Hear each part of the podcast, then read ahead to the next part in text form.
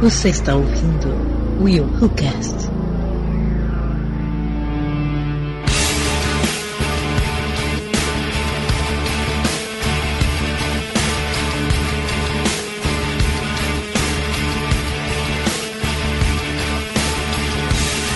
E aí galera, eu sou o William de Souza e quem falou que ele era vilão? Eu falei que ele era vilão, vambora. Salve, salve galera, Aline Pagoto aqui. Em algum momento da sua vida você já simpatizou com algum vilão? É louco. Bem colocado, bem colocado. Fala galera, aqui é Cleiton Muniz e eu sou vilão? Hoje eu serei o vilão? Amanhã serei o vilão? Eu sou o vilão! Muito vilão. Muito. A- adorei o gancho, muito obrigado. Pode. po- po- posso? Posso? Tenho, tenho esse direito? Tá. Gente, o Marcos tá igual criança levantando o braço, tipo, deixa eu, Exatamente. eu! eu. Eu tô, eu tô nessa posição com os dois braços levantados pra cima, com o dedo indicador, assim, Cruzes, apontando. Meu Deus do céu. Ai, Jesus. Em Guarda Guerreiros, aqui é Marcos Moreira. E ou você. Não. Ih, tropecei na frase, peraí. Já sei porque a é a frase- frase. Você a frase- tropeçou a na frase é sua longa e complexa. falha vilanesca. Exatamente, eu tropecei na minha falha vilanesca. Ou você morre o herói, ou vive o suficiente pra se tornar o vilão. Cá! Boa!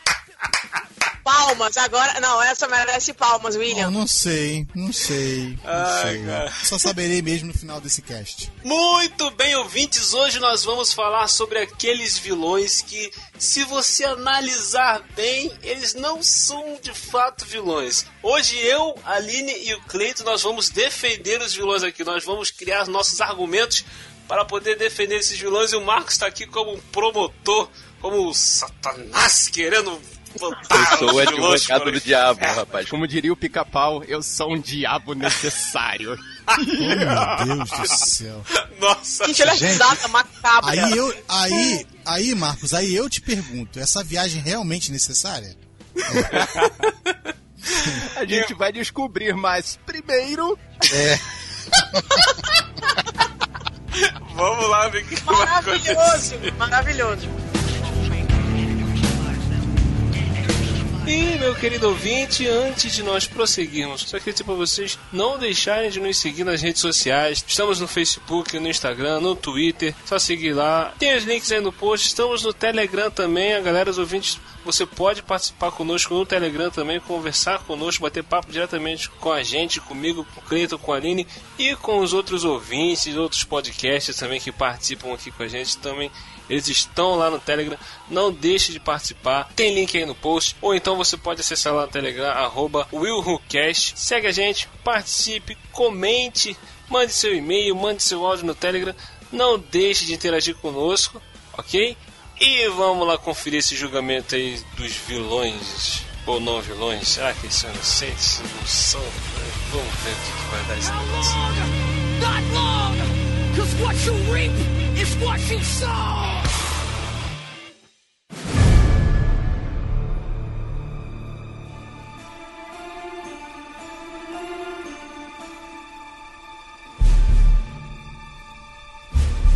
Vamos, vamos estabelecer umas regras aqui. Ou, na verdade, é uma regra só. A gente tem que pegar o vilão. Na verdade, é, a gente vai se basear no simples fato de que o filme colocou o personagem como vilão. Nós compramos a ideia e ficamos torcendo para o mocinho. Mas se, você, se nós analisarmos bem, vamos perceber que o cara não era vilão. O cara estava certo. Ele não ele não estava errado. Vou dar um exemplo aqui para você ouvir, para todo mundo aqui na mesa entender esse julgamento aqui que vai ser feito aqui com o promotor, advogado de defesa, tudo que tem direito. Vou dar um Cara, exemplo eu tô aqui. com medo do Marcos, cara, sem brincadeira. O Marcos tá com umas risadas. As risadas que ele tá dando, meu Deus, cara. Eu sou pai de Tá família, cara. pense que eu sou, pense que eu sou como um advogado da ativa. Eu não sei de nada e eu vou fazer, eu vou me desenrolar pra poder defender a defesa de vocês, cara. Então, assim, enquanto vocês se prepararam, pelo menos puxando um personagem, eu vou receber eles de bate pronto, cara. Entendeu? Então, eu, eu, eu tenho que estar com a minha imaginação aqui, ó, bem maquinada, cara, entendeu? Por isso que eu já tô assim, eu já tô no gás. Vou dar só um exemplo aqui para poder as pessoas entenderem mais ou menos o que, que a gente está querendo dizer aqui. O Lord Beckett do Piratas do Caribe. No filme dos Pira- Piratas do Caribe, ele é, ele é o comandante lá da, da, da Marinha que está caçando os piratas. Ele está caçando os contrabandistas, está, está caçando os camaradas que saqueiam os, os comerciantes marítimos. Ele é a lei e nós torcemos contra ele, nós torcemos a favor dos piratas. Então, tipo, é só um exemplo para você ouvinte poder entender mais ou menos do que, que a gente está falando. Entendeu? É um personagem que no filme ele é colocado como vilão, nós ficamos com raiva dele, torcemos lá pro Jack Sparrow, todos os piratas que estão contra ele e tal. Mas o cara tava cumprindo a lei, cara. Os piratas são os bandidos da história. Entendeu? Então nós vamos aqui achar esses vilões que são colocados como vilões, mas nós vamos provar que os caras estavam certos. Eles eram inocentes na parada. Silêncio. Há alguma objeção para que iniciemos este caso? Dá licença de eu ir no banheiro.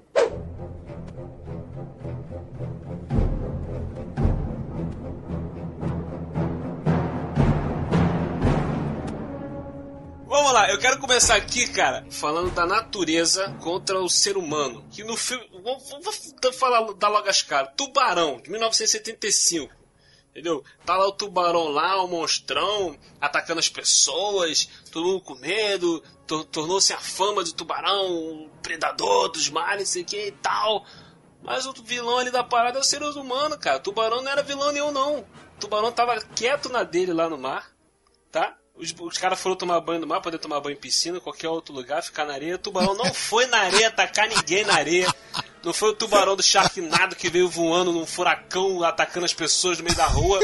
Entendeu? Ele tava lá no- na quieta. Que por sinal, o Sharknado, pelo amor de Deus, né, gente? Vamos combinar que não é de Pô, Deus. isso? esse ano vai ter o 4, cara. Tá tudo englobado aqui no mesmo grupo. O tubarão do filme de 1975, a orca, a baleia assassina lá, entre aspas, a baleia assassina porque ela estava quieta na dela, estava prenha, o ser humano foi caçar a baleia, a, a baleia abortou com ataque, o macho viu o que aconteceu, o cara ficou, meu irmão, vocês pegaram a minha mulher e mataram meu filhote. O cara foi Não, sangue- realmente a inteligência da baleia é uma coisa espetacular. não, isso aí, né? isso Tipo aí assim, é outra coisa do filme. Meu irmão, o- é, é do animal, é do ser humano, é instinto de sobrevivência. O cara viu lá a, a, a esposa dele, a cria dele sendo brutalmente assassinada, ele falou assim, meu irmão, não tem, não tem o que fazer, eu vou assassinar esses, esses desgraçados que acabaram com a minha Cara, você tá mexendo numa seara complicadíssima, porque a natureza é, é algo que eu acho realmente. Assim, é, nós seres humanos temos a capacidade de destruir a, a natureza, né? Na verdade, o mal da, do mundo não, não, não é a natureza contra a gente, somos nós contra ela, né? Obviamente. Exatamente. Obviamente.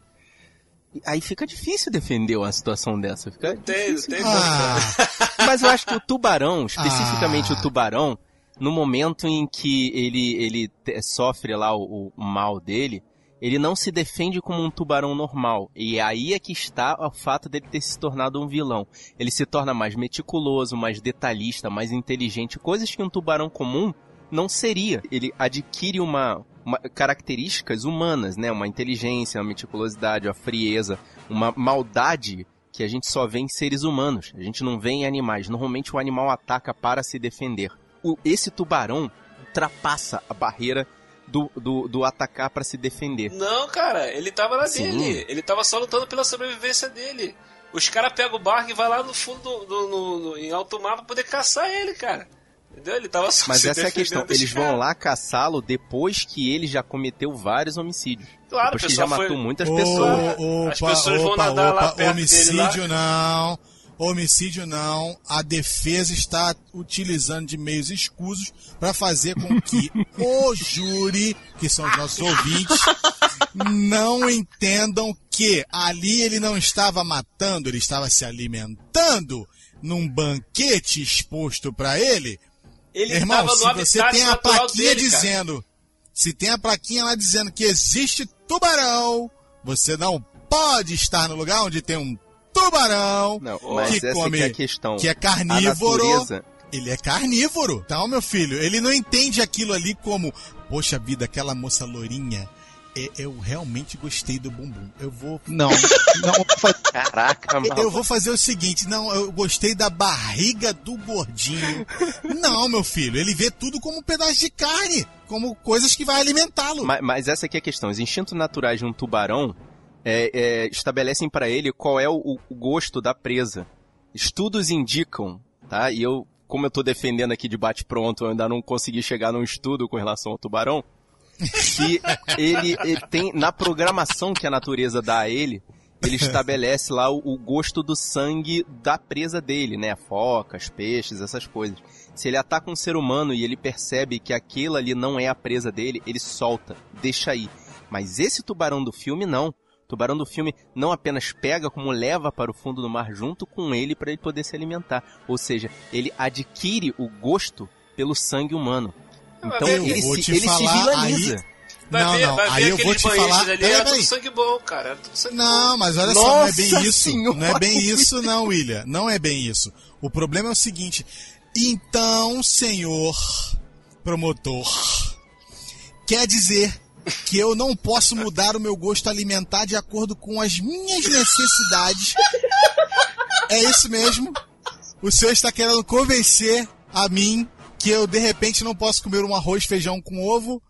Entendeu? Porque de repente o ovo tem gosto Olha, de. olha aí você, olha você usando seus argumentos contra você mesmo. A questão é que o tubarão, ele é programado pela natureza. Aquele tubarão E do filme aí, ele é de não, não, não, não, não, não. não. Eu aí também. você tá Tu acha incluindo características humanas no tubarão. Não, olha você, olha eu vou- você. eu vou comer cocô? Você, o, o, o Clayton, o Clayton, incluindo características humanas num animal. Então, entendeu? Eu, eu, eu, não, eu não preciso defender esse caso. Ele já tá criando argumentos pra poder Não, acabar não, com não, o próprio argumento. Não, Olha só, os não, Eu encerro. Eu, eu deixo o meu caso em aberto pra análise. Os Fala. banhistas estavam podiam muito bem tomar banho lá mais pra perto da areia, como todo mundo faz, sem querer ir lá pro espaço dos, tu- dos tubarões lá. Entendeu? Deixava o tubarão lá na quieto dele, os caras tomavam banho mais pra cá, o tubarão ficava mais pra lá. Não tem problema. Não, eu só ia falar para os nossos ouvintes para realizarem a cena. Marcos de um lado, vestido a caráter, né, acusando. Clayton, que é o advogado de defesa, né, também de vestido a caráter. O William é o, o juiz e eu sou o júri. Eu tô aqui só sentadinha, observando, né, tentando fazer uma junção de tudo que eles estão falando para tentar argumentar algo, mas eu não consigo. Então eu tô tentando assim entender cada lado, né? Porque é um tubarão que vai atrás de mulheres com a bunda bonitinha.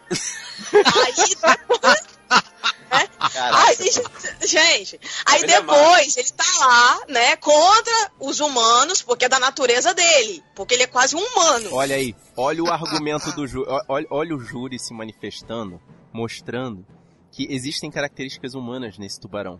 Ô, Marco, jure o caceta, porque ela vai Ah, é. acabar daqui a pouco acusando também. Então ela juro coisa nenhuma. O júri aqui é o ouvinte. Não, mas essa- Pode é, mas se essa que é desfazer situação. dessa, O- dessa sua carcaça de júri, William- dona o William- Aline, o William- e assume o seu papel de, tribunal. de advogada. É.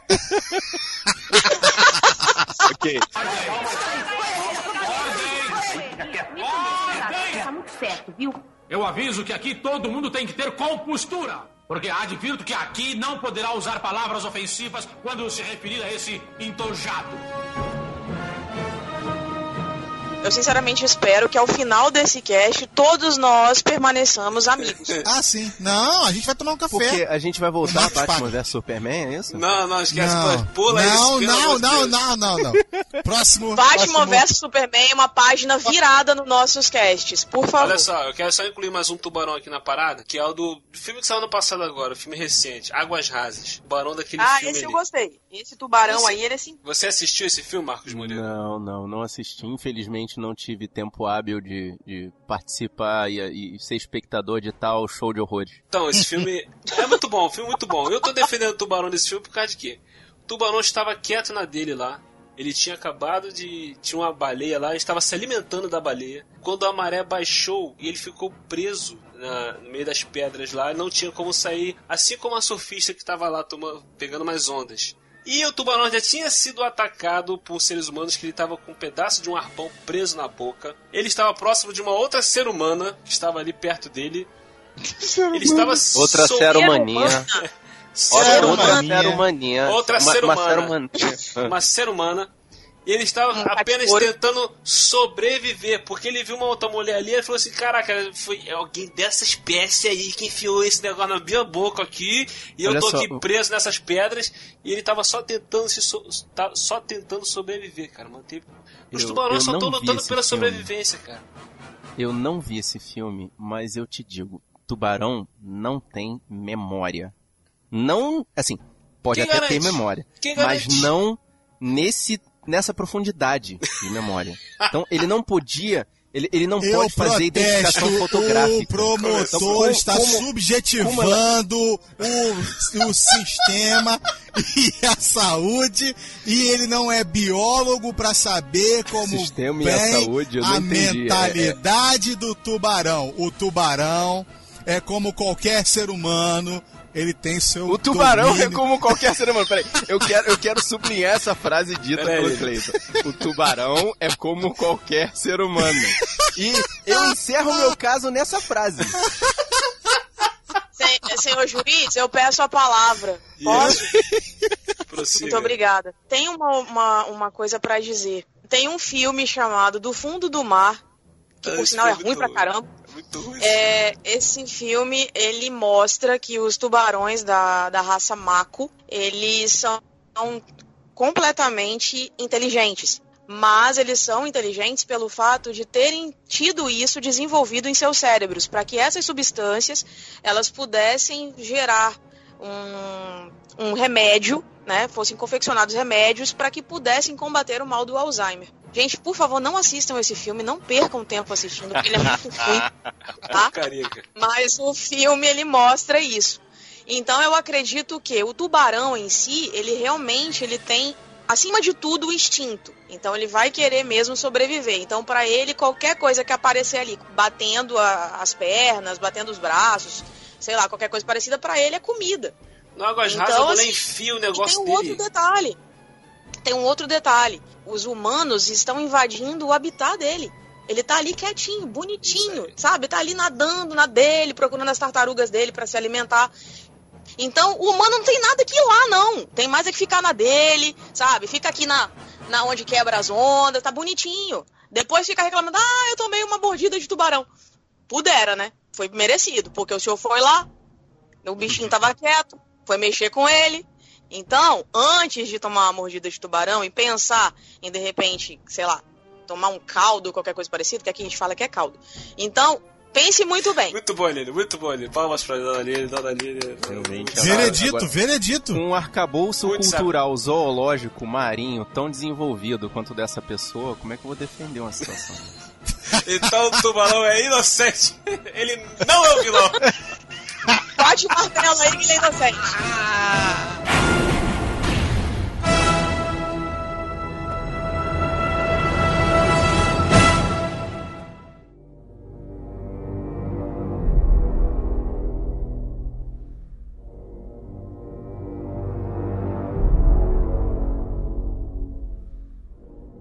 O vilão que eu tenho pra apresentar a vocês é um. Assim, ele é vilão, mas assim, tem, tem uma explicação pra isso. Bom, o cara que, eu, que em questão é o Loki, do filme Thor. O cara, ele é filho adotivo, ele é ignorado por Odin, é obrigado a provar o tempo todo que ele é um deus capaz de comandar Asgard junto com o Thor, vive sob pressão, então tem um momento que o cara pira, né? Ele vai ficar doido. Pô, o meu pai, que pô, é meu pai adotivo, eu não sei quem é minha família, não sei de onde que eu surgi, o que, que aconteceu comigo, onde eu vim parar. Essa e é aí eu ainda tenho que sofrer pressão pra poder sobreviver nesse mundo louco que é Asgard. Né? Porque vamos combinar que aquilo ali é meio louco, né? Deixa eu abrir um parêntese aqui nos seus argumentos. Desculpa interromper, excelência. Olha só, é o Loki o deus ou o Loki o personagem da Marvel? Tô falando do filme. O Doc da Marvel. Ah, então é o personagem da Marvel. É, Ok. Então, assim, apesar dele ser vilão, eu, Aline, advogada de defesa, eu, me- eu simpatizei com ele. Porque, assim, apesar dele ser vilão, ele mostra que ele tem a capacidade de arquitetar planos, assim, estratégicos. O cara tem uma cabeça muito louca. Ah, Um dos não quer- poderes dele, inclusive, é intelecto superior. Ah, Mas isso não Exato. quer dizer, isso não torna ele uma pessoa boa. Tá, mas o, o grande detalhe é que, assim, é, em alguns momentos, apesar dele dele ter todo esse vilanismo, tem algo que sensibiliza ele, a mãe, a Friga. Porque quando ela vem conversar com ele, apesar dele mostrar aquele jeito né, imponente, eu não vou ceder e tudo mais, ela consegue tocar o coração dele.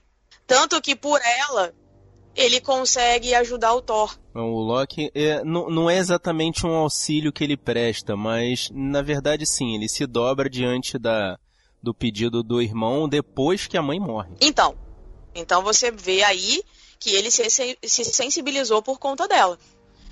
E tem um detalhe, ele por mais que ele mostre que ele realmente é um vilão, que ele realmente não presta ou qualquer coisa parecida, não tô defendendo ele totalmente, tá, gente? Tô defendendo, mas porque eu tenho que defender, né? Tô sendo paga para é, ele. É, é, bom, é bom que ela já tá começando a, a puxar os fiapos de, de, de contrapartida já. pois é. Porque assim, a gente dá a mão, mas também tem que entender que, né, de tudo tem um vilanismo aí. Não, então, mas, assim. Eu quero, Ou eu seja, quero... quer dizer que quer dizer que não quer dizer que nos interiores dos calabouços, onde você tem acesso a falar com o Sr. Locke, ele confessa os crimes deles a você. É isso. Ou seja, você já está dizendo que ele já é Protesto. pessoa de má índole do começo. O, ju, o senhor prometor está tentando desfazer e desconjecturar o argumento da excelentíssima advogada de defesa, dona, doutora Aline. Negado, responda. Então. Isso vai dar certo, uh, cara. O que, que acontece? Gente, é muito engraçado isso. Então, uh, senhor, o que acontece? É, o meu cliente. Caraca, virou júri mesmo, né? Senhor, meu cliente mandou muito. Vai, vai, vai, vai, vai, vai, que tá bonito. Vai, vai que tá bonito. promotor, o meu cliente, ele, em momento algum, ele nega seus crimes, tá? Olha em todos aí. os momentos, ele confessa que ele cometeu esses crimes. Entretanto, foi motivado pelo lado emocional. Então, ele é uma vítima da peço sociedade. ao é Senhor Meritíssimo, peço ao Senhor Meritíssimo que, que releve e que possa fazer com que a sua pena seja reduzida. Ou seja, ele é, ele é, ele é culpado. O que ela está solicitando aqui nesse júri uma é uma diminuição da pena dele. Não, senhor. ele eu já protesto, é, ele já é, ele já é Senhor Meritíssimo, eu protesto. Queremos refazer o pedido de sentença. Queremos, por favor, que o senhor coloque ele dentro do asilo Arkham, que é para pessoas que estão com Nossa desequilíbrio senhora, mental. Mas, mas, entendeu? Mas e podemos fazer do... um crossover maravilhoso de vilanescos da DC e da Marvel. Por favor. Tá ele, o Luke e o Coringa dentro da Zila. Exatamente, os dois ali dentro. Então total. vamos ter várias situações onde nós podemos recolocar esses indivíduos, né, na, na sociedade e, e achamos que ele pode realmente. E levo em consideração também, senhor Meritíssimo, que o senhor, por favor, leve em consideração o segundo filme em que ele participa e que ele ajuda ao povo a resolver a questão e bota um ponto final na situação lá. Então, por favor, leve em consideração que, isso. Que... Considerando também que em vários momentos no segundo filme é citado em que o irmão adotivo vai até ele buscar ajuda, porque acredita que ele sim pode ajudar Asgard a ser uma comunidade melhor. Mas perceba que pelo andamento do citado filme, esse mesmo filme que a doutora Aline citou, ele leva a tomada do poder por parte do Loki, que mata, e eu disse, mata o pai para poder tomar o lugar dele em Asgard. É, é complicado. Então, veja que ele abaixa a guarda dele em determinados momentos sob a falsa alegação de ajudar o irmão, quando na verdade suas vontades escusas têm o objetivo de tomar o poder de Asgard. Mas em momento algum ele disse que não ia tomar o poder. Ele falou que faria isso. E como eu lhe disse. Pois, diante de tal afirmação, eu já solicito ao excelentíssimo juiz e aos senhores jurados que estão aqui presentes que verifique esse argumento e desde já considere o réu culpado. É, tudo indica que Mas ele, ele é um é- vilão. mas- Ele é um... Pois é. Mas é possível que ele seja ressocializado e seja devolvido à sociedade. Sim, isso É aí isso que estamos tentando dizer. Ah, Eu ele- quero aqui- Pelo que eu entendi, ele é uma vítima da sociedade. Todas as Sim. atitudes dele são consequências de tudo que ele sofreu Sim. na vida, entendeu? Sim. Ele terá Eu- uma oportunidade. Excelência, eu gostaria de uma, de uma reconsideração, uma- uma- mais uma frase aqui para poder levantar o meu argumento, Hum. que como, como já dito anteriormente, mas dessa vez eu prefiro ressaltar novamente, Excelência. todos os atos cometidos por ele têm segundas intenções. Tem a, a- não, é, não é apenas a vilania pela vilania, mas é a tomada de poder. É a cegueira da- do objetivo dele de tomar o poder de Asgard. Vocês não estão entendendo. Não é apenas uma questão dele ser uma vítima da sociedade. Ele tem sede de poder. É, é a frieza, é o calculismo que qualifica os crimes que ele está cometendo. Protesto. O senhor está acusando o meu cliente sem muitas bases. O que acontece? deixa ela, deixa, deixa ela trazer os argumentos. Desde o início, ele foi é, é, vítima da- da- da- do lado emocional. Por quê? O Odin, desde sempre, deixou claro que o filho favorito era o Thor. E não se preocupava Claro. com ele. Ele sempre foi Então, o filho preferido, com certeza. Exatamente. Então, por isso, ele se sentiu rejeitado. Mas isso é motivo pro cara ser vilão? Claro, William! Se o cara não tem uma base emocional, se ele não tem é, al- alguém que possa dar carinho, afeto, que possa lhe ensinar a melhor coisa e não o rejeite, cara, isso é, é fato. O cara vai, com certeza, cometer algum crime. É- o é- rancor, o rancor que vai tomando o tá? coração dele e vai tirando a visão dele do lado Posso bom complementar isso aí em cima do quê? Por que, que eu pedi para que fosse colocado o Mr. Locke aí numa situação de doença mental? Porque ele é um psicopata.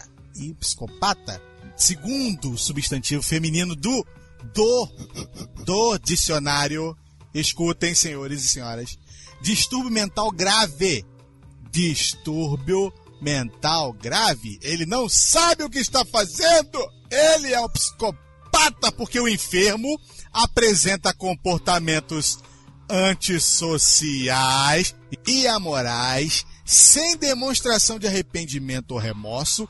Isso gera uma incapacidade de amar e se relacionar com outras pessoas, com laços afetivos profundos, egocentrismo extremo, incapacidade de aprender com a experiência. Então ele é um doente mental. Doentes mentais não podem ser considerados vilões. E a defesa encerra, senhor juiz, meritíssimo, excelência. Posso? Com a palavra promotor Marco Júnior. Primeiro, olha só. Primeiro que ó, um, um- vilão levantado pela Aline tá sendo defendido pelo Cleiton. Já não tô gostando que esse negócio. Eles estão juntando força pra poder ir contra mim. Primeiro argumento.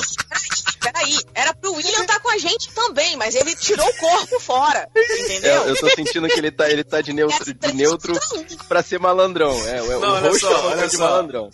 Eu tô deixando vocês falarem, eu tô tirando o corpo fora porque ne- nessa situação eu acho que ele é um vilão mesmo, não tem como defender. Mas Eu ia dizer, Eu ele, ele, defender. Eu Ele- e ele- o Cleiton, a gente não tá defendendo. vocês estão usando o argumento de vocês. Até agora não me convenceu, isso que eu queria dizer, entendeu? Deixa o Marcos agora botar a posição dele. Vai, fala aí. levantar o meu segundo argumento aqui, que como psicopata, isso não, isso não o impede de fazer o cumprimento da lei. Ele deve, ele deve procurar, obviamente, tratamento psicológico, afinal, que ele tem uma doença e ele deve ser tratado. Todavia, isso não o exime da responsabilidade dos crimes que ele cometeu. Ele pode Mas ter um a gente não está mental. aqui. Oh, peraí, a- a- ô, senhor meritíssimo.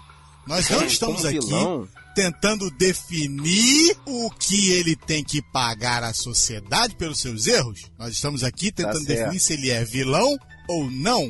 E como psicopatia é uma doença que altera toda a forma de pensar do ser vivente, então nós queremos que ele só rebaixe ele de vilão a doente mental e Nesse faça com que caso, ele pague todos os seus crimes de forma justa. Nesse caso, como forma de dar um fim a esses atos do Sr. Locke, eu solicito a nomeação do Thor como tutor legal do Loki a fim de que se evite que ele tome novas atitudes como vilão. A defesa aceita o acordo, senhor meritíssimo, se for de bom grado para o tribunal. Aceito, caso encerrado. Cleiton, Cleiton, Caraca, Cleiton. Eu vejo nesse momento eu e você fazendo high five.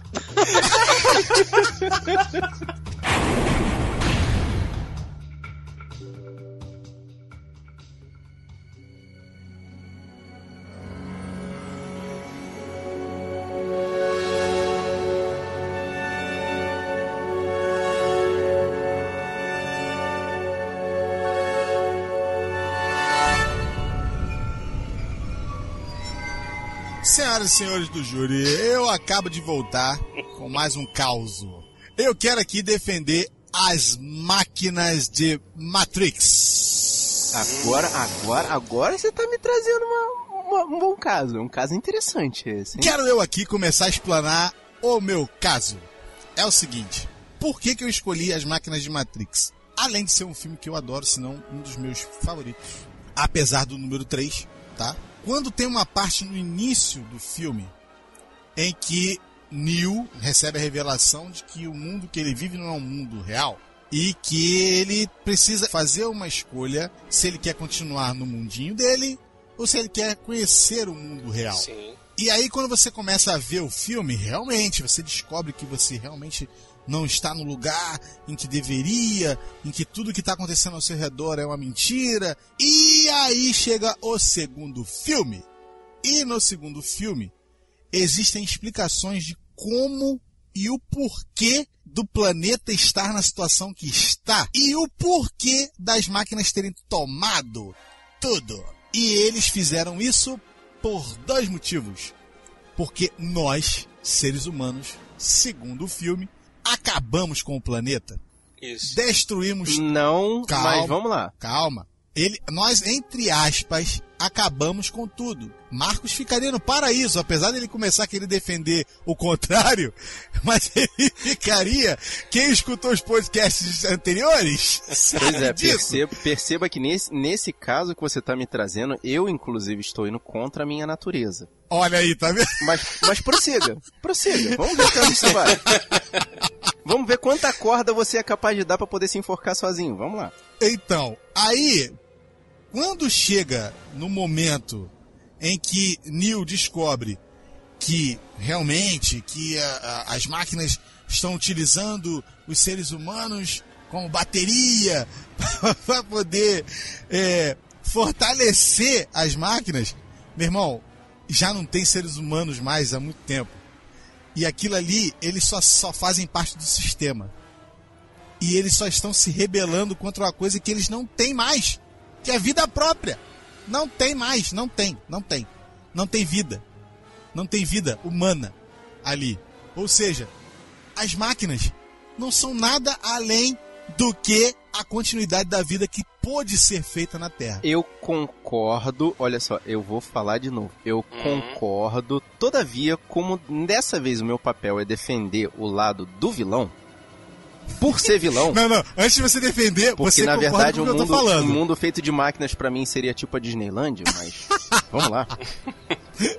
Perceba o seguinte, as máquinas, elas têm uma, uma, uma humanidade nesse filme tão maquiavélica que ao invés de criar seres como nós em estado vegetativo para poder fornecer energia para eles, eles são maus o suficiente para nos dar consciência e digo mais, nos inserir um programa que simula a vida humana. Ou Já seja, vou- o já já objetivo nisso deles daí. Daí, o já já objetivo deles, na verdade, não é apenas utilizar os nossos corpos como fonte de energia, e sim ludibriar as nossas mentes. Aí eu posso fazer a tréplica. Um dano muito maior do que o normal, na verdade. Portanto, o que eles estão fazendo ali, o que as máquinas estão fazendo nesse filme é um ato de vilania? Sim. Não. Por que, que eu vou discordar Discordo. veementemente de você? Porque eles dão, as máquinas dão aos seres humanos simplesmente tudo que o ser humano quer. Viver. Eles dão a vida que a gente quer. Simples, cara. Simples assim. Só que o ser humano não teve condição de, de criar e de continuar essa vida. Nesse tipo de vida que está sendo proposta pelas máquinas diante dos seres humanos, não deixa de ser uma vida escravizada. Porque ao mesmo Como? tempo que Como nós que é temos todas as cara? nossas Se você- vontades satisfeitas, calma, como eles vão, eles, eles vão dar tudo pra nós eh, se eles eles estão pedindo a contrapartida absoluta, que é a escravidão eterna. A gente passa a nossa vida inteira como escravo fornecedor de energia para as máquinas. Portanto, sim, vale a luta pela liberdade contra esses vilões que estão escravizando a nossa raça. Agora, agora você sabe o porquê que o ser humano vive desse jeito com as máquinas? Por um acaso você, te- eh, você tem essa informação? Na verdade, o que aconteceu no Tá mim começo, Marcos? e aí, é, Não, é, dessa vez eu trago como argumentos a- Ah. os Animatrix, que na verdade são um apêndice da história de Matrix, mas toda Exato. pessoa que se interessou por essa história foi buscar os Animatrix, Exato. soube que foi criada a primeira máquina inteligente. Essa máquina inteligente ultrapassou as capacidades humanas. A- os seres humanos, temerosos pela substituição da humanidade pelas máquinas, destruiu a primeira máquina, sem saber que essa primeira máquina já havia reproduzido uma outra máquina igual a ela. E a partir daí começou a guerra das máquinas contra os seres humanos. Não, Sim, os- as máquinas começaram não, se não, não, não, não. defendendo. É, Exatamente. Elas começaram a se defender. As máquinas começaram se defendendo. fato, olha só. Defender, olha só, o calma, termo, calma. Deixa eu olha o terminar, Deixa eu termo. terminar o texto. Deixa eu terminar o texto. Tem um parágrafo inteiro Ah. aqui na na minha mão, no meu papel virtual aqui pra eu ler. Teve- te- inicialmente, o que inicialmente foi considerado um ato de defesa, porque a máquina senciente, autoconsciente, ou seja, ciente das suas capacidades e habilidades, queria apenas subsistir. No caso, subsistir não, porque ela queria existir. né? Naquele momento ela já estava subsistindo, mas ela queria permanecer. Que como ser ciente que ela se tornou, ela queria tentar fazer parte daquela sociedade. Todavia, o medo dos seres humanos da substituição fez com que eles foram, aquelas primeiras fossem destruídas. Legal. Esse argumento eu também sustento. Eles são vítimas, nesse caso aí, eles são vítimas da sociedade. Olha eu levantando o argumento aí do, do, do Clayton. Do, do, do William, na verdade. Vai. Mas depois disso, quando eles perceberam que poderiam utilizar os seres humanos como fonte de energia, tendo em vista que a guerra chegou ao absurdo de quando Não, as não, máquinas não, descobriram que a luz solar Ó, ó, era ó, capaz de produzir energia. olha só, os olha seres só, humanos taparam o sol da Terra. Exatamente, exatamente. Olha só. Desde sempre as máquinas estavam tentando co- eh, co- coabitar com o ser humano, cara. O ser humano que queria eliminar as máquinas. De- desde o início da Concordo. parada, os humanos que estavam tentando eliminar as Concordo máquinas. com você, até o momento em que as máquinas descobriram que seres humanos poderiam ser energia. O que acontece é o seguinte: o Marcos está dando a contrapartida dele. O William tá tentando levar o seguinte: que a gente tá botando, eu tô colocando as máquinas no mesmo patamar do tubarão. Exatamente. Ele começou na, é, é na defesa, filho. E aí depois que o ser humano não consegue coexistir, ele como o que, que ele faz? Ele ataca. E aí o que, que a máquina faz? Ela se defende, defende. filhote. De todas as formas, ela sempre tentou se defender. E ela começa a dar pra você. E ela sendo Mas uma, aí é uma que consciência. Peraí, peraí. Peraí, ela sendo uma consciência superior, porque atingiu o nível de, de cálculo pra dizer pra você assim: você não consegue viver a sua vida, você não consegue mais. Você passou por cima de tudo isso aqui e você não conseguiu resolver. Eu consigo resolver pra você. Não adianta você me atacar. Se você me atacar, eu vou me defender. E foi o que, que as máquinas Mas- fizeram. Concordo, As máquinas se mas defenderam. houve, mas houve em determinado momento dessa história o ponto de virada. No momento em que as máquinas perceberam que os seres humanos poderiam ser utilizados como fonte de energia para eles, para a sustentação das próprias máquinas, qual foi a ideia que a máquina principal, a que estava fabricando as outras máquinas, teve? Já que nós conseguimos perceber que os seres humanos podem ser bateria para a gente, vamos exterminar quem está fora da Matrix. O ponto de virada é exatamente aí. As máquinas se tornaram vilãs maquiavélicas e calculistas e sem escrúpulos. E sem escrúpulos no momento em que eles tentaram eliminar quem, na- quem na verdade ainda tinha o direito de permanecer vivo e fora da Matrix. Eles começaram a criar seres para poder serem Porque eles escravizados seriam uma e serem ameaça, cara. Eles se, eles se Porque eles continuariam sendo ameaça, Eles Marcos. continuariam Não tinha lutando como- contra- contra Não as tem máquinas, como, cara. cara. Numa Mas guerra, é- olha só. Esse é o momento. Ao invés de se fazer, ao invés de se fazer de inteligência superior e tentar propor um tipo de trégua, eles fizeram exatamente o que os humanos fizeram. Eles tomaram o lado dos seres humanos e passaram a querer eliminar a raça humana. Mas quanto tempo eles, ele- ele- eles, se defenderam, te- tentaram é, coabitar juntos, cara? Desde, Eles tentaram desde sempre. coabitar, Marcos. O ser, o ser humano chegou a, a- a destruir a camada de ozônio, destruir, a tapar o sol, poluir a terra de uma forma a pra poder terra, destruir o filho. sol, pra poder eliminar as máquinas, cara. Pra poder, o ser humano chegou a destruir Isso a tão absurdo terra. que foi. Tipo assim, a, a gente não vive, mas vocês também não vivem. Entendeu? Chegou a. a- Isso a- é uma atitude de gente? Isso, cara. Isso é chegou a atitude, esse de, isso é ponto, atitude cara. de, a de, ponto. De- de- de vilão, cara. Isso aí é, atitude, é mais vi- de- é, virtude vilanesca do ser humano do que da máquina. Se eu não me engano, é, nesse universo expandido, vamos chamar assim, né, de Matrix, é, as máquinas chegaram a criar uma Matrix onde os seres humanos tinham uma vida perfeita. Entendeu? A, a, aquela vida de ilusão. Eles chegaram a criar uma vida para os seres humanos que todos eles iam ter uma vida perfeita. Mas sempre dava erro porque os humanos sempre desconfiavam que tinha alguma coisa errada, porque o, ser humano não pode ter uma vida perfeita. Então eles passaram a criar uma vida exatamente igual a que eles tinham. Quer dizer, o ser humano é tão destruidor tão ruim que se ele tiver a vida perfeitamente bem, ele vai achar que tem alguma coisa errada, cara. Então, tipo assim, o vilão da história aí desse são os humanos, cara, não são as máquinas. As máquinas tentarem todo tempo. A defesa encerra, porque eu não tenho o porquê me estressar com esse, Agora com eu esse vou argumento. fundir a cuca de vocês, se preparem, porque eu tenho um argumento interessante. Ah. Veja que as máquinas foram criadas pelos seres humanos para poder facilitar a vida dos humanos na Terra, certo? Uhum. Uma vez que as máquinas, para tentar se defender, acabaram por se tornar contra os seres humanos, veja que interessante. Um fruto do ser humano se voltar contra si próprio, ou seja, a maldade humana, nasceu e foi criada dentro da máquina para depois se virar contra ela própria. Se a maldade está na máquina para poder se virar contra ela própria, veja se a máquina não é o vilão no final das contas. Não é maldade, cara. Se a máquina posteriormente veio a tentar eliminar a raça humana, com esse argumento de suposta defesa da permanência deles como raça, como, como, como coabitantes, e aí eu vou botar vários e vários coelhinhos voadores nesse habitante, coabitante, porque ele- eles foram criados pelos seres humanos para poder posteriormente destruir os seres humanos. Não é isso um ato de vilania? É, o cria- é a criatura se se virar contra o criador? Não, mas olha só. Ah, eu, eu, É. eu tô confusa, porque é o seguinte: se a máquina, se a Matrix cria um mundo perfeito, qual é o sentido do ser humano destruir o que é perfeito? Porque o ser humano não consegue. Não consegue. O ser humano não consegue. Tá mais do que provado que o ser humano, e eu tô dizendo pros nossos dias, não consegue coexistir com nada.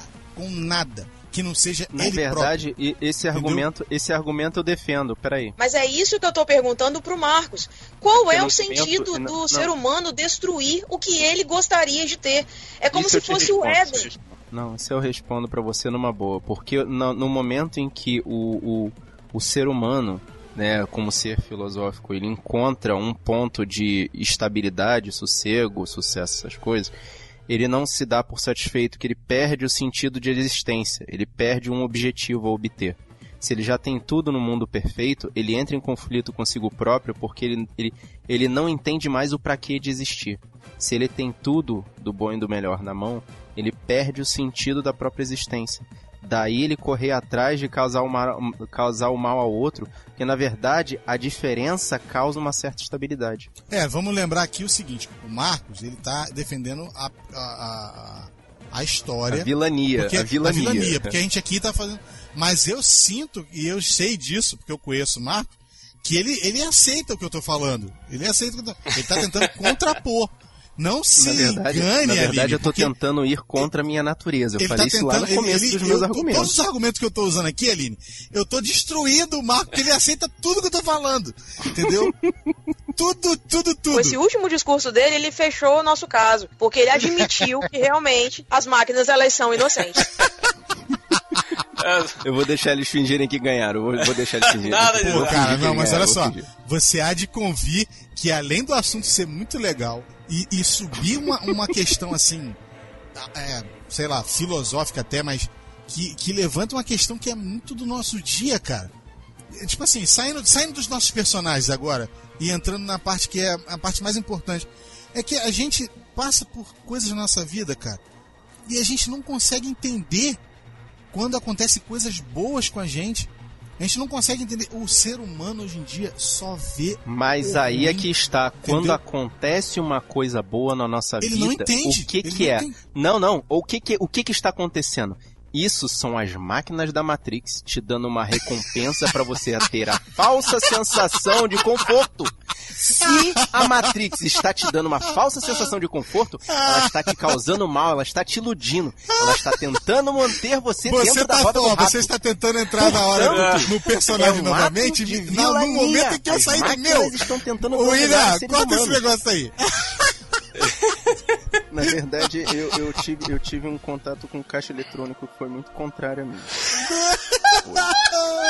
Ele, ele não quis me dar. Ele, foi, foi uma máquina má que não quis me dar dinheiro alegando que eu não tinha saldo. Mas é mentira. Eu, eu tinha saldo sim, tá? Tá vendo? É. Nesse sentido, nessa, nessa, nesse exemplo que você deu, você comprova que as máquinas, elas são exatamente ah, inocentes na matriz. Mas veja, mas veja, mas veja. Não sei. Pera, pera, pera, pera, pera, pera, Wi- pera. William, Eu vou levantar o argumento do caixa eletrônico. Não, eu vou levantar o argumento do caixa eletrônico pra poder mostrar pra vocês como as máquinas são vilãs. Olha só, Ah, vai te catar, você, Marco. você vai ao banco, você vai ao banco e você sabe que você tem crédito no banco. Você paga as suas contas e de repente, numa determinada conta que você vai pagar, a máquina maquiavelicamente bota a seguinte frase na tela: É, é, limite de pagamento é, ultrapassado. Volte outro dia. Quer dizer, a máquina faz você participar daquela roda do rato de retornar lá novamente no dia seguinte Mas- para poder se, se manter escravizado permanentemente, fazendo, cultuando, cultuando aquela máquina maldosa. Mas quem programou a máquina pra poder ter essa A resposta? máquina foi programada pelo ser humano. O Mas ser vocês estão humaninho. Vocês estão defendendo meu argumento, gente. Eu não falei que a máquina é um fruto do ser humano. O ser humano cria a própria maldade.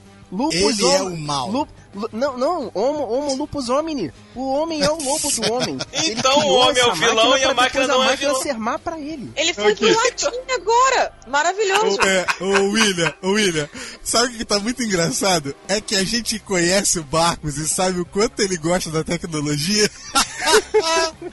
e a gente vê, o cara não sabe mais o que fazer, mano. Ele tá do lado, tá do outro. Sabe aquele ursinho? O urso que, pica-pau. o pica-pau fica de sacanagem, que ele fica pro lado e pro outro. Esse é o Marcos.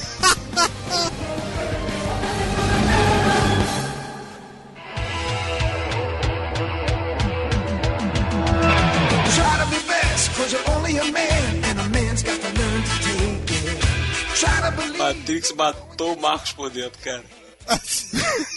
Porra, vocês Ele trouxeram. esperava tudo, menos isso. Vocês trouxeram pra mim a situação ideal e pediram pra eu argumentar ao contrário. Vocês não Exatamente, estão entendendo exatamente. que vocês, vocês me deram tela azul, cara. Sacanagem. Foi mal aí, irmão. Desculpa. Galera, é o seguinte, olha só. Eu tenho mais um aqui, tá? Eu tenho mais um. Puxa aí, então. Eu não sei se é- será tão profundo quanto o nosso último réu. Bom, gente, eu tenho aqui um personagem que na década de 80 fez muito sucesso e que ele, segundo o Barney de How I Met Your Mother, é o verdadeiro Karate Kid. Ele é Caraca, Johnny assim? Lawrence! Johnny Lawrence cara- é o verdadeiro de Karate Kid. E o Daniel é o vilão da história, Daniel Larusso. Ele é o real, é o cara que faz o bully. Eu odeio o Daniel Larusso. Eu vou explicar o porquê que eu botei, rapidinho. Você acabou de explodir a minha cabeça. Eu não entendi. Então vamos lá, eu vou usar os meus argumentos. Eu vou usar os meus argumentos. O que acontece? No filme, Daniel Larusso é um rapaz que acabou de se mudar com a mãe. O papai morreu. E não sei, não sei se é exatamente na mesma época, mas eles se mudaram por conta do trabalho da mãe. E ele chega nessa nova escola, onde ele rapidamente se apaixona por uma menina muito bonita.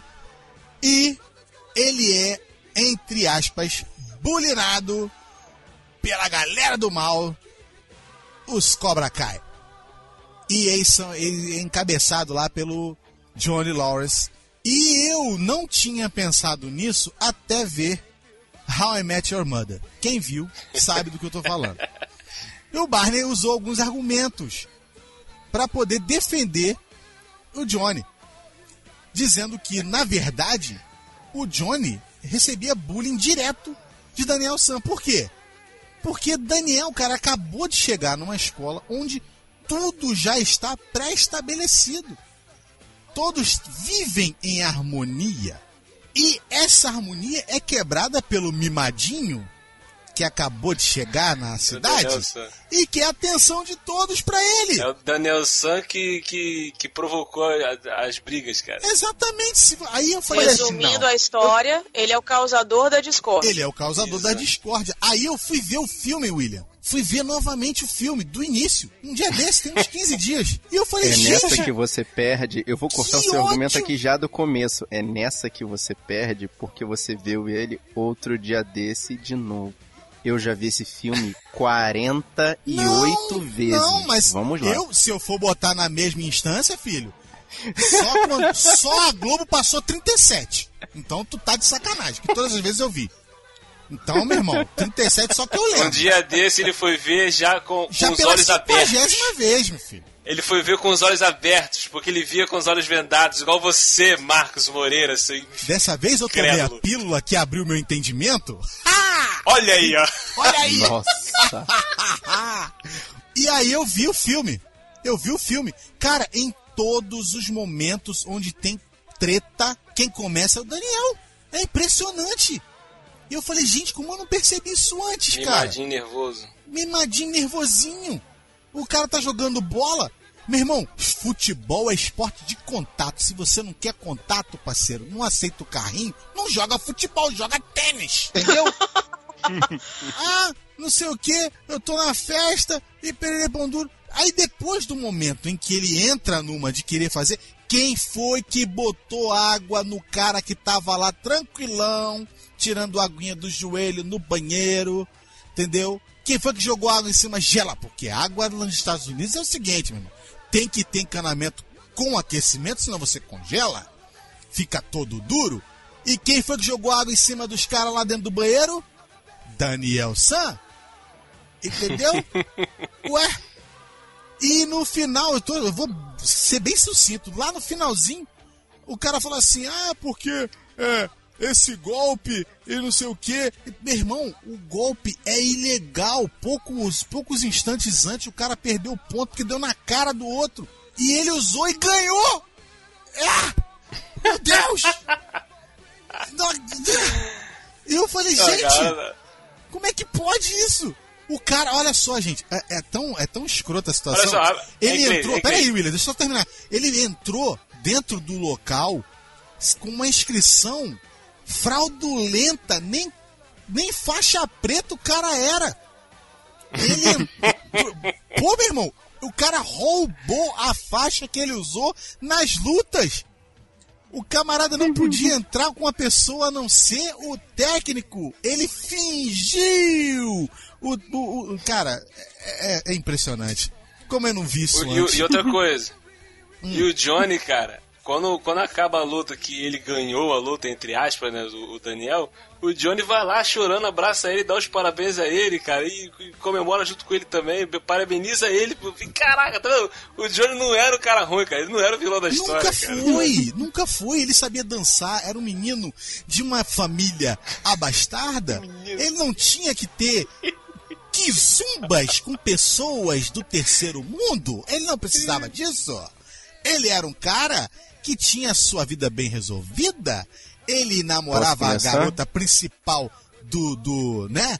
Do, da escola e não precisava desse tipo de, de- de dificuldade. O Daniel Larusso entrou na vida dele pra acabar com a vida do cara, mano. Inclusive acabou com a vida do ator que fez o cara. O cara nunca foi chamado pra uma festa. Nunca foi chamado pra nada. Amigo oculto. O cara não tinha nenhum amigo oculto. Gente, o Daniel Larusso é o re- verdadeiro vilão. Quero ver vocês tirarem meu argumento aí. Agora eu vou começar puxando o seu primeiro argumento. Você disse que descobriu essa teoria em, em- Como é que é o nome do seriado mesmo? Que eu não tenho nem a Não, capacidade de não, não, lembrar. não descobri. Não. Eu não Esse descobri. Não, daí não é- mesmo não é que na teoria, olha verdade é uma, é, é uma. Não, calma. Não é uma deixa, teoria. Deixa, deixa, deixa, Entendeu? O Não cara é expôs uma Daniel, verdade, é uma verdade. que o Cleito parou e pensou, realmente, cara, nunca tinha parado pra pensar nisso. Veja, veja o seguinte, prime- primeiro que o, o Clayton tá utilizando um seriado subproduto de um outro seriado que esse sim vale a pena ser lembrado e valorizado. Que How I Met Your Mother tentou ser uma reprodução de Friends e não conseguiu. Portanto, tá aí o primeiro argumento derrubado. Segundo, Isso é outra história. vai lá, Meritíssimo. Meritíssimo, eu protesto porque o- Segundo, o, que está em questão só. aqui não são séries, não são, são é a vida de um homem que foi destruída pela má índole de uma pessoa sem excelência, excelência, ele teve o tempo dele, excelência. Excelência, ele teve o tempo dele. Vai, vai, vai. Olha só. Segundo, Johnny Lawrence nada mais era do que um homem opressor de mulheres. Porque a namorada, a, a ex, ex, ressalte-se, ex-namorada dele já havia terminado o relacionamento. E ele, como ser rancoroso que é, estava inconformado com o fim do relacionamento. Portanto, retornava à presença da ex-namorada constantemente com o objetivo de impedi-la de criar novas relações. Como a que surgiu, por exemplo, entre ela e Daniel LaRusso. Portanto, primeira alegação da vilania de Johnny Lawrence. Segundo, ele nunca, e eu repito, em momento nenhum do filme apareceu sozinho. Portanto, ele utilizava dos lacaios dele, que eram os colegas da Cobra Kai, para poder não apenas se manter Lacaios. como macho dominante daquele local, como utilizar-se da influência desses lacaios dele para ameaçar protesto. outras pessoas dentro da escola e do ambiente do qual Daniel LaRusso foi inserido de forma forçada e diria diria mais diria diria que ele foi, foi inserido nesse ambiente de forma agressiva. Não foi. Eu protesto, porque se o cara anda em grupo, ele tinha um grupo de amigos dele, o outro não tinha nada que se meter com o cara que tava com um Não. ponto de gente lá, entendeu? Se eu tô Reveja- sozinho e os caras têm um grupo lá, eu não vou me meter com eles. Eu não vou me raciocínio. Ele não tinha amigos. Eu disse que ele estava andando com lacaios.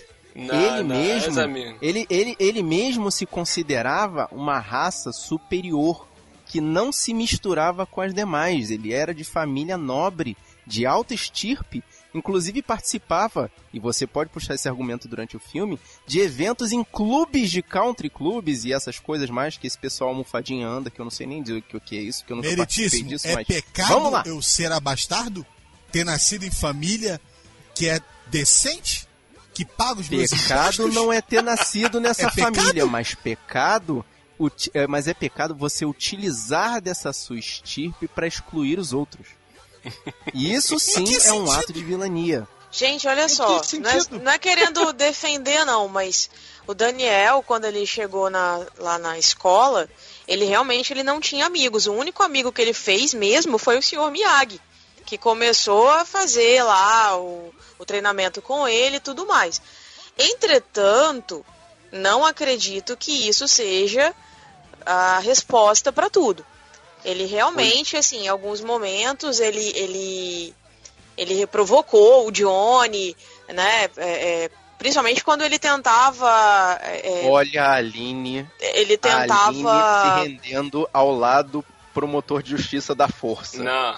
Não, Não, ela gente, tá olha falando. só. É- é, então, então, assim, o, o, o Johnny ele tentava a todo custo é, buscar, é, provocar o, o Daniel, tentando se aproximar da Ali, a menina, né? A namorada do Exatamente. Daniel. Então, assim, ele realmente fazia isso.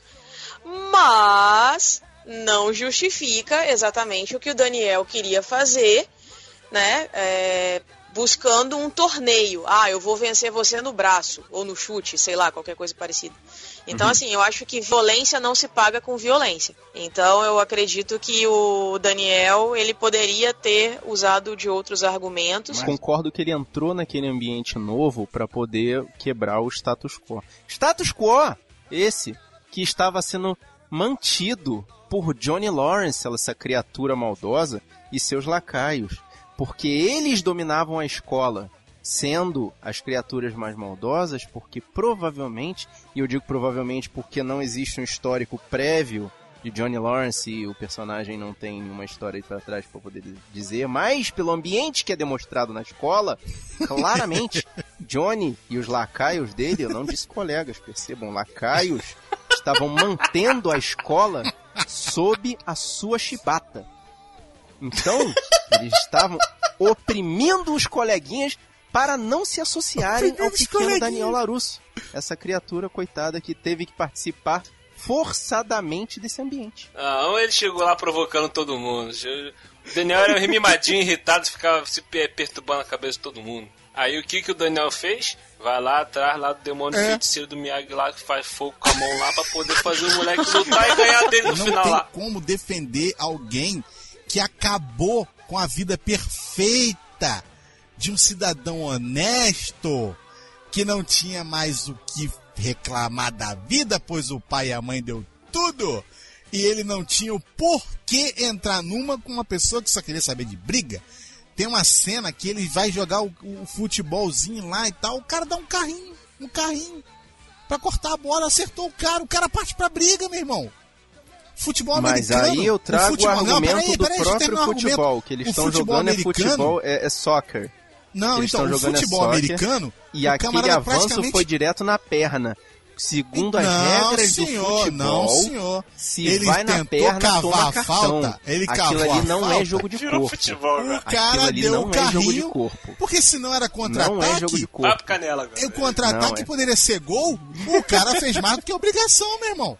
Não, ele foi lá ali, e não, aquilo fez a não falta. é jogo de corpo. Porque, segundo o Não. filósofo Felipão, é melhor parar a jogada e tomar cartão do que levar o gol.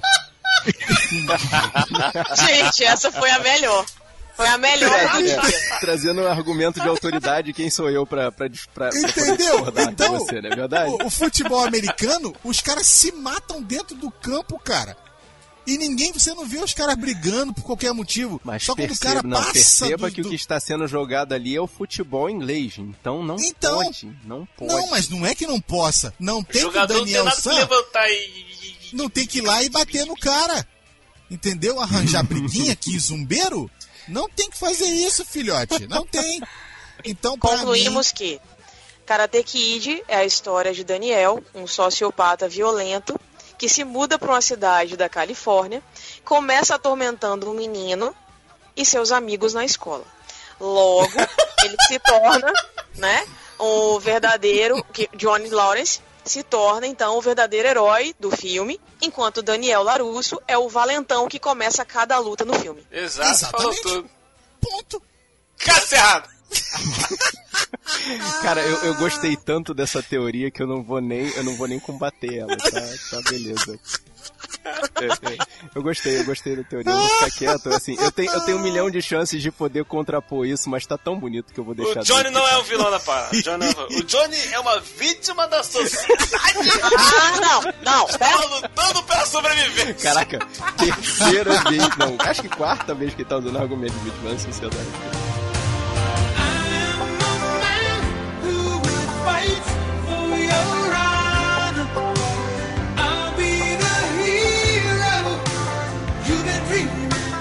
Isso aí, galerinha. Esse foi o nosso papo sobre vilões, não tão vilões. Se você concordou, deixe seu comentário. Se não concordou, deixe seu comentário também. Não deixe de curtir nossas redes sociais. Tá aí o link no- nos posts aí, Twitter, Facebook, iTunes, tá em tudo quanto é lugar. Só procura lá o Will Who ou Will Who. E hoje nós tivemos aqui a presença mais uma vez do magnânimo e inoxidável. Como é que vocês Marcos? Moreira. Inoxidável, efervescente. Eu escutei o episódio hoje. Meu Deus, Ai. cara, meu Deus. Mas é isso aí, minha gente. Muito obrigado. Est- Estamos sempre aí, é só chamar. Tô aqui de novo. Eu já tô quase adquirindo a minha carteirinha de Willcaster oficial. Só tá faltando pagar as outras 12 parcelas. Pode deixar, Ui. A gente dá um jeito, tá? e se vocês quiserem escutar mais besteiras, ideias, coisas interessantes ou não, Pra dar risada, pra poder chorar junto com a gente, entra lá, sabrenanois.com.br toda semana.